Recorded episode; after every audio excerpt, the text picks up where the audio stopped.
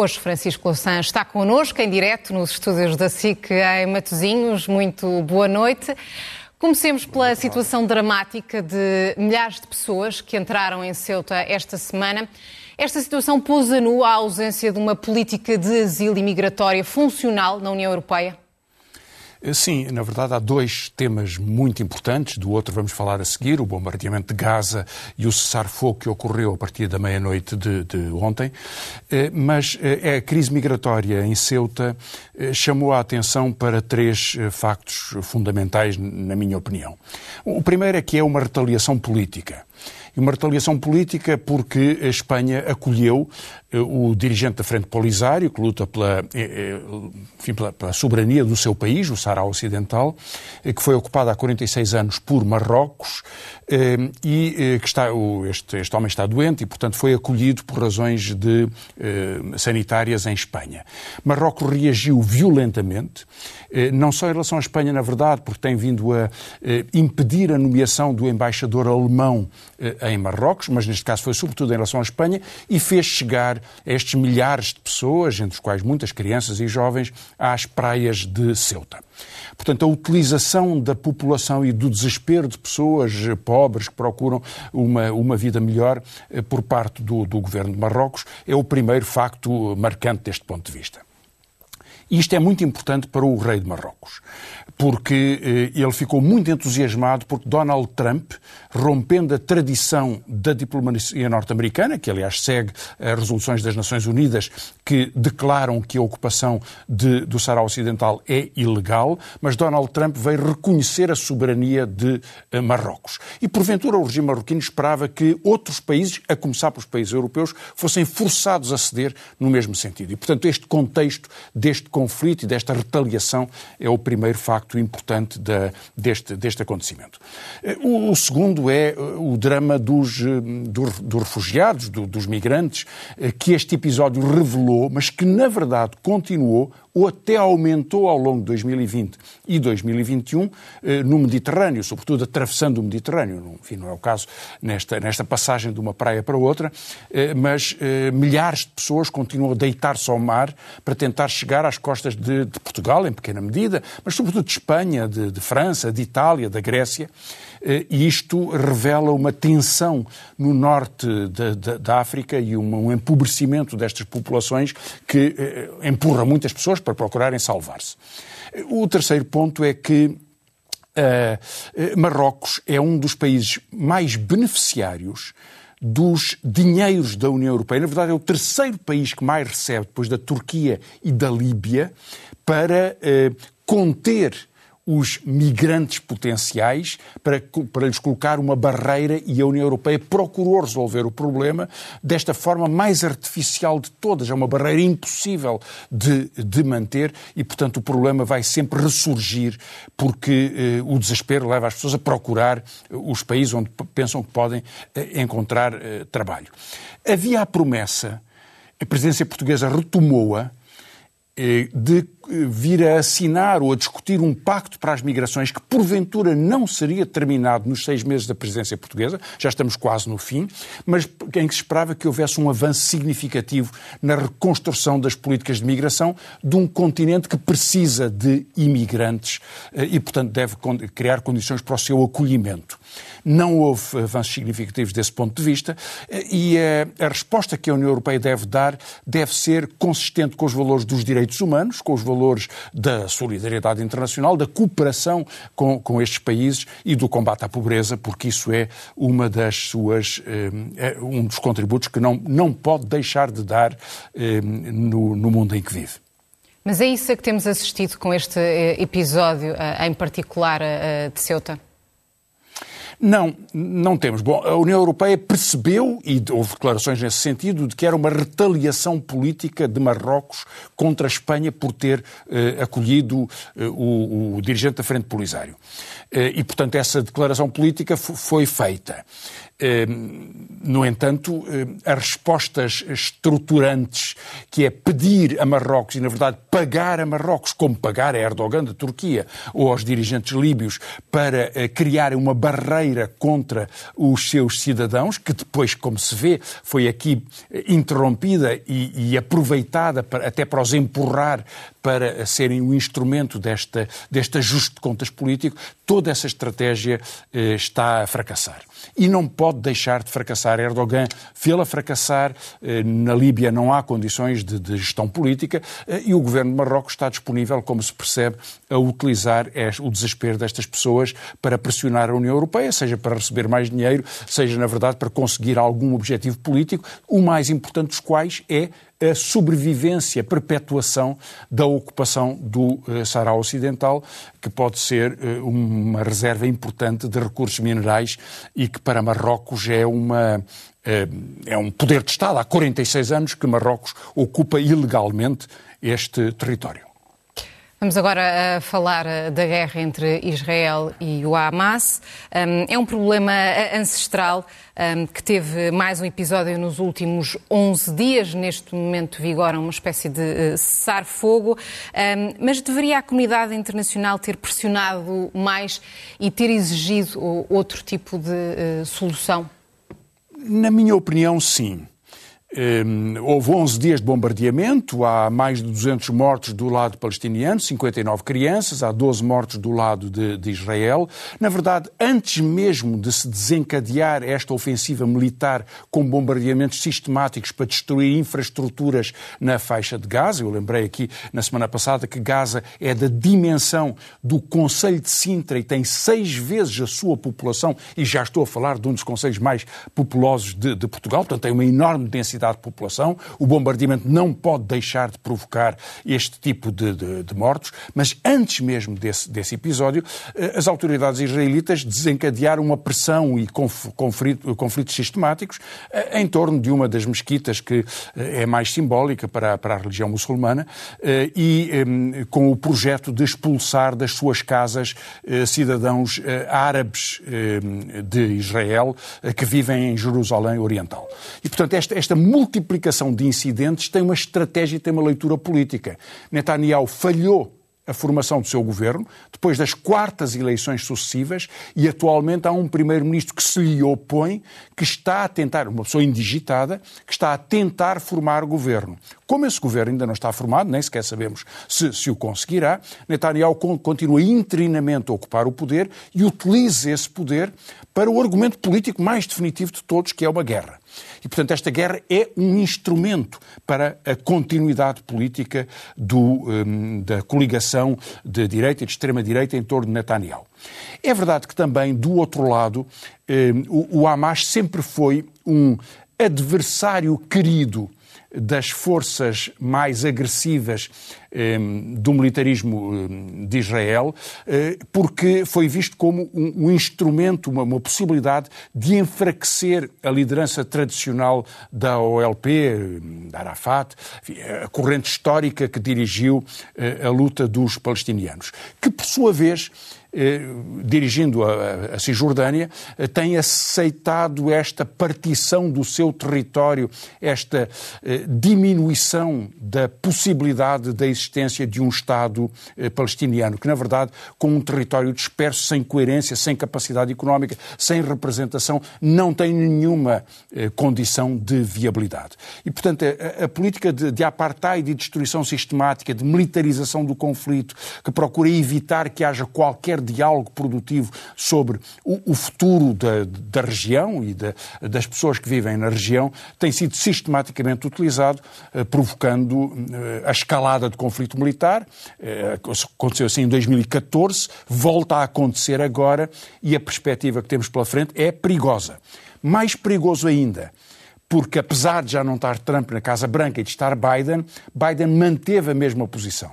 Israel está a defender-se apresentando, portanto, este conflito como uma defesa de Israel. A União Europeia hesitou muito. O governo português, aliás, fez uma primeira declaração de Santos Silva eh, a favor da, da, da agressão israelita. Depois disso, já em Paris, o primeiro-ministro António Costa fez uma declaração mais cuidadosa, corrigindo ligeiramente, milimetricamente, dizendo que Israel não deveria continuar a bombardear eh, Gaza e que deveria haver eh, um cessar-fogo, eh, mas a única decisão que pesa para o futuro da região e que está nas mãos destes poderes, que é não vender armas e criar a pressão política significativa sobre estes protagonistas, isso nunca foi utilizado e, pelo contrário, alguns dos grandes negócios de vendas de armas continuam a seguir o seu curso. Portanto, o futuro da região a tomar por estes contrabalanços que fracassaram é sempre perigoso e talvez cada vez mais perigoso e muito incerto. Mas ainda em relação ao posicionamento dos Estados Unidos, Francisco Louçã, esperava outro tipo de uh, posicionamento por parte uh, do presidente uh, Joe Biden. Não, Rosa, não, não esperava.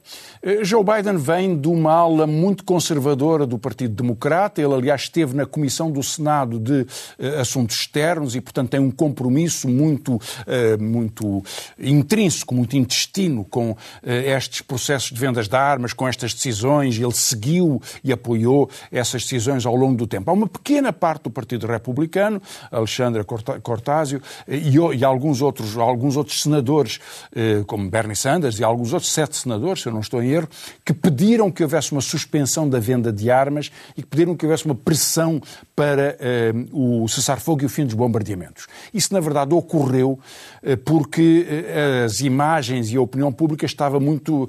tinha razões para estar muito impressionado pela violência sistemática e pela destruição destas infraestruturas da sobrevivência daquele território tão destroçado como é, como é a faixa de Gaza. Em todo caso, não há nenhuma garantia de uma paz duradoura. Neste caso, as Nações Unidas, o Qatar e o Egito intermediaram eh, e o cessar-fogo parece estar a ser cumprido, mas já há alguns conflitos em Jerusalém. Eh, ações militares parecem não, não terem sido repetidas, mas estamos a um dia eh, e o que sabemos do passado é que a guerra volta sempre, porque é o instrumento de fazer política neste contexto do Médio Oriente. Falamos agora uh, do relatório do Tribunal de Contas sobre as PPP uh, eh, na saúde. Uh, Porquê é que considera a leitura do, que, é que, se, é que, que, teve este relatório de certa forma contraditória? Escreveu esta semana sobre isto precisamente na sua, no Expresso. Sim, escrevi, sobre isso e acho que é importante. Aliás, houve várias pessoas. Marcos Mendes referiu-se aqui em detalhe no seu comentário, como posição cuidadosa. Deve haver PPPs. O relatório prova que deve haver PPPs, mas o Serviço Nacional de Saúde é público. Foi a explicação que ele deu. Alguns outros comentadores utilizaram este relatório dizendo aqui está a prova de que tem que haver cada vez mais parcerias público-privado, ou seja, que empresas privadas devem gerir os hospitais públicos. Eu creio que este é um debate de enorme importância na verdade, tem-se prolongado ao longo de décadas, não é de anos, é de décadas, e é a primeira fronteira em que se vai tomar uma decisão de grande importância sobre o seguinte. Repare que não há nenhuma universidade pública gerida por uma empresa privada. Não há esquadras, não há, não há eh, prisões, não há. A segurança social não são geridos por empresas privadas. Mas há hospitais, quatro grandes hospitais, que são geridos por empresas privadas. E isto era um projeto é um projeto para normalizar a ideia de que o Estado deve garantir uma renda, um juro, um pagamento a empresas privadas que gerem o seu setor da saúde, o que para elas tem uma, uma grande vantagem, eh, dá-lhes credibilidade social, permite-lhes eh, fazer a transição de eh, médicos e outros profissionais de saúde dos hospitais públicos para as suas unidades privadas e, portanto, corresponde a uma estratégia de desenvolvimento da saúde privada. Isso compreende-se a importância que tem. Como é que o Estado tem tratado deste assunto? Para o Ministério das Finanças, todos os Ministérios das Finanças, de direita ou do Partido Socialista, as parcerias público-privado são maravilhosas, porque elas permitem tirar do, do orçamento o custo de fazer novos hospitais que são disfarçados ao longo de 30 anos, em que a gestão privada, construindo o hospital, vai recuperar o valor do investimento. E, portanto, este, este disfarce orçamental tem sido uma técnica sistematicamente seguida ao longo dos anos.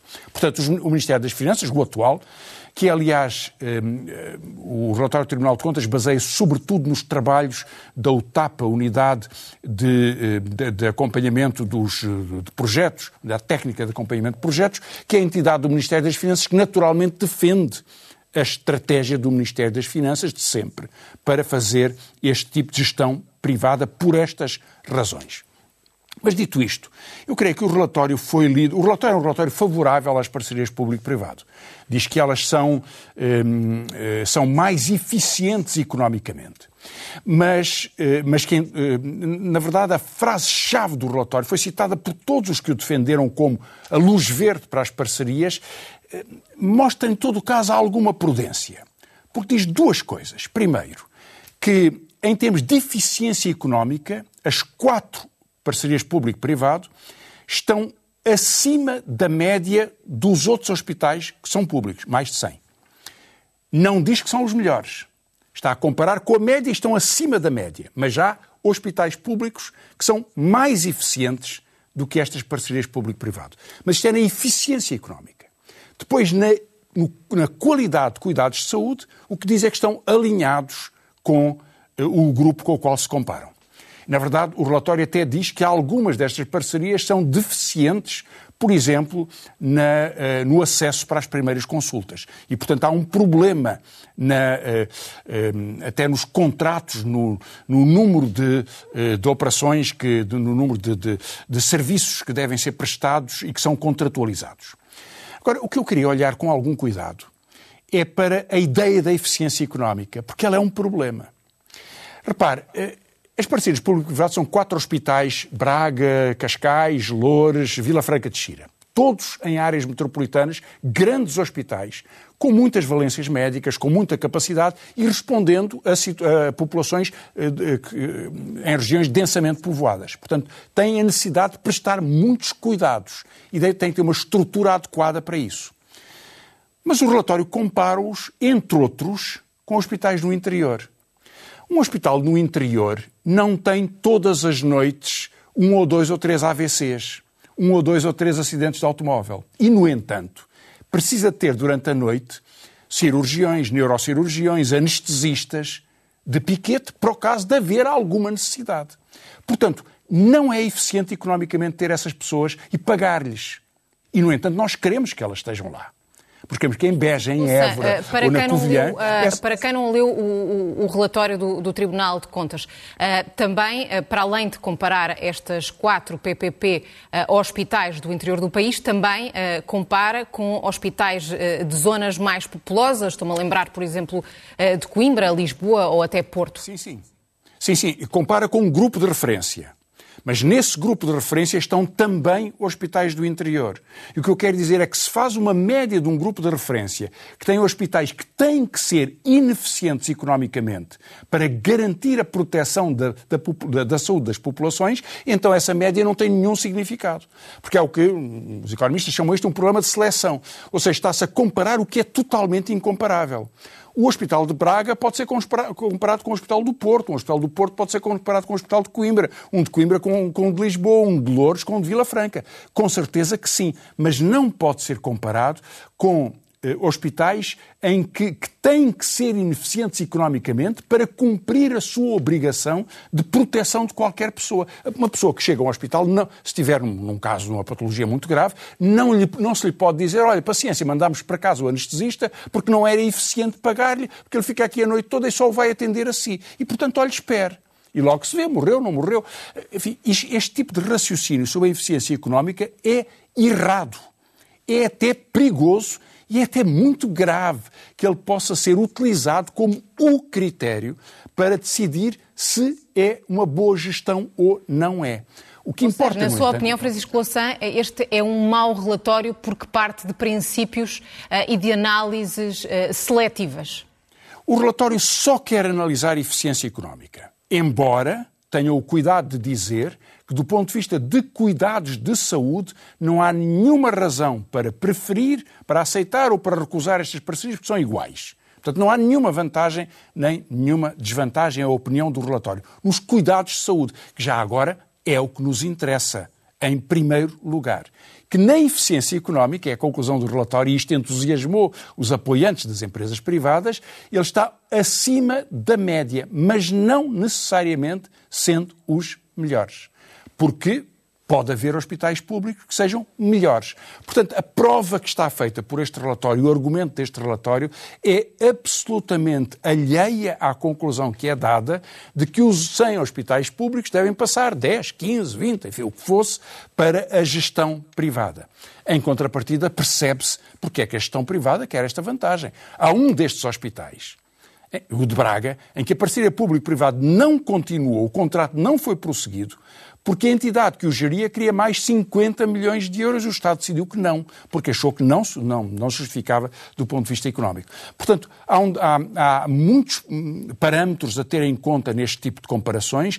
A comparação decisiva é o cuidado de saúde e a qualidade garantida a qualquer pessoa, em qualquer lugar do país, que seja tratada com a melhor competência profissional dos profissionais de saúde no Serviço Nacional de Saúde. Avançamos para uh, o próximo tema. Uh, o Primeiro-Ministro disse que o Estado fez um bom negócio com os empréstimos do Orçamento de Estado ao Fundo de Resolução, que já terá pago cerca de 588 uh, milhões de euros de juros. É assim? Sim, é assim, mas com a verdade me enganas. Na verdade, o Estado recebeu 588 milhões de euros de juros que emprestou ao, eh, ao Fundo de Resolução, eh, mas vale a pena ver qual é o circuito deste dinheiro e o que é que quer dizer essa verba. E eu vou explicá-lo eh, da forma mais simples possível e vão-me perdoar esta simplicidade. Imagine que temos o, aqui o Fundo de Resolução. O Fundo de Resolução recebe dinheiro do Estado. O Estado empresta ao Fundo de Resolução e o Fundo de Resolução paga juros ao Estado. 588 milhões de euros, exatamente. Agora, o Fundo de Resolução recebe, recebe este dinheiro para quê? Para o entregar ao novo banco. Dado. Este dinheiro não volta para trás. Perdeu este dinheiro.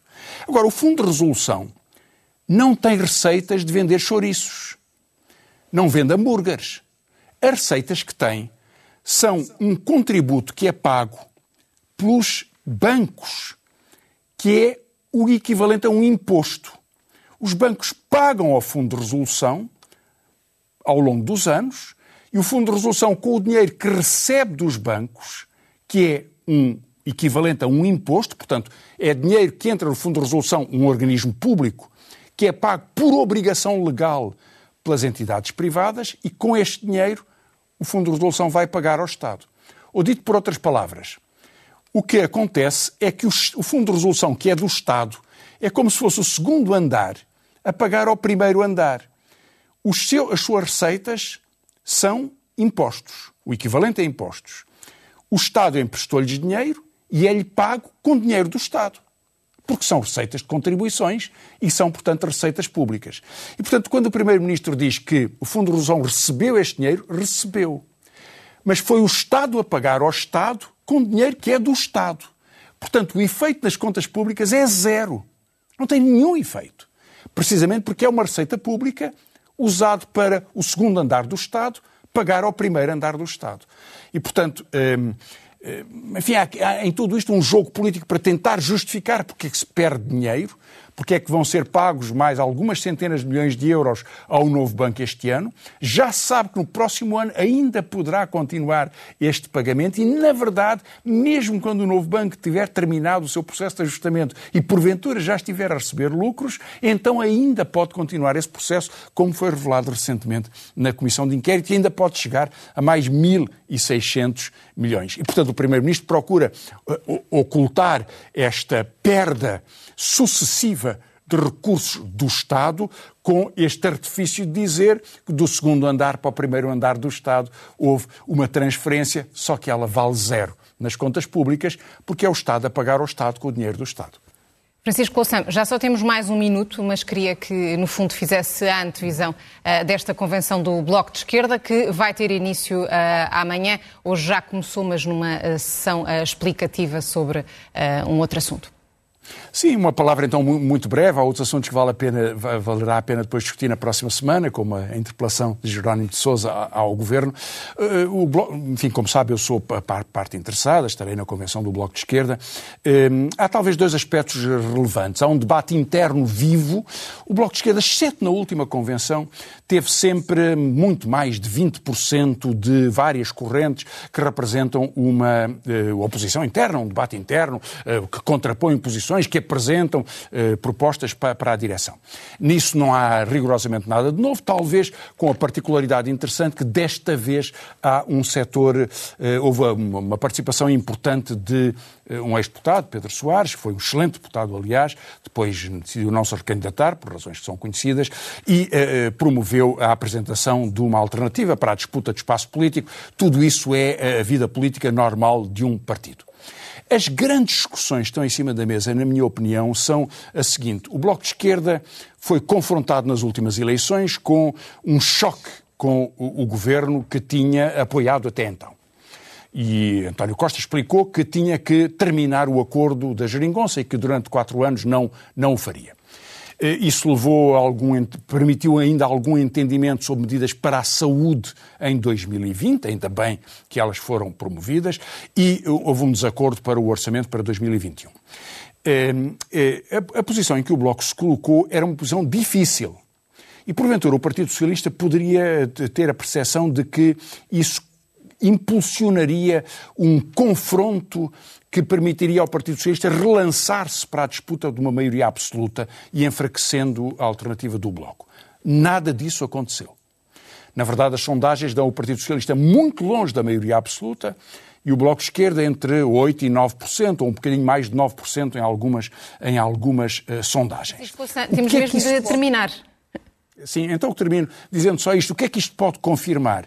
Que os pontos-chave que estão no debate nacional e que vêm desse debate do orçamento, a política de profissionalização de profissionais de saúde, eh, a contenção de, do desperdício financeiro, o desenvolvimento de investimento para emprego, são grandes problemas do debate nacional e vai ser importante ver como é que eh, o, o, o Bloco de Esquerda se posiciona nesta convenção para eh, insistir nesses pontos que foram foram decisivos para o seu confronto no último orçamento. Isso é o que veremos durante estes dois dias. E chegamos agora ao momento zen desta semana, que é sobre? É precisamente sobre esta questão do de onde vem o dinheiro e para onde vai o dinheiro, pedindo uh, o testemunho do Primeiro-Ministro, que nos garante, como sempre, aliás, que o Estado não põe um cêntimo no novo banco, para ser contrariado, veja lá como são as coisas, pelo presidente do Tribunal de Contas, que foi ao Parlamento dizer o contrário. Vá-se lá saber porquê. Francisco Louçã, até para a semana. Até para a semana, Rosa. Os contribuintes não pagarão nem direta nem indiretamente. Porque necessidades eventuais, e eu repito, evento, sublinho, eventuais, têm que ser asseguradas pelo Fundo de Resolução e o Fundo de Resolução tem as suas dotações asseguradas através dos bancos. Os contribuintes não vão ter um custo. Os contribuintes estão neste momento a realizar um empréstimo do qual vão recuperar e vão recuperar com juro. Sempre que um cêntimo entra numa entidade pública, transforma-se em dinheiro público, seja proveniente de, de, de, do que seja. É proveniente, algumas das receitas do Fundo de Resolução são provenientes dos bancos, com certeza, são, claro. Mas quando entram no fundo de resolução, transforma-se em dinheiro público.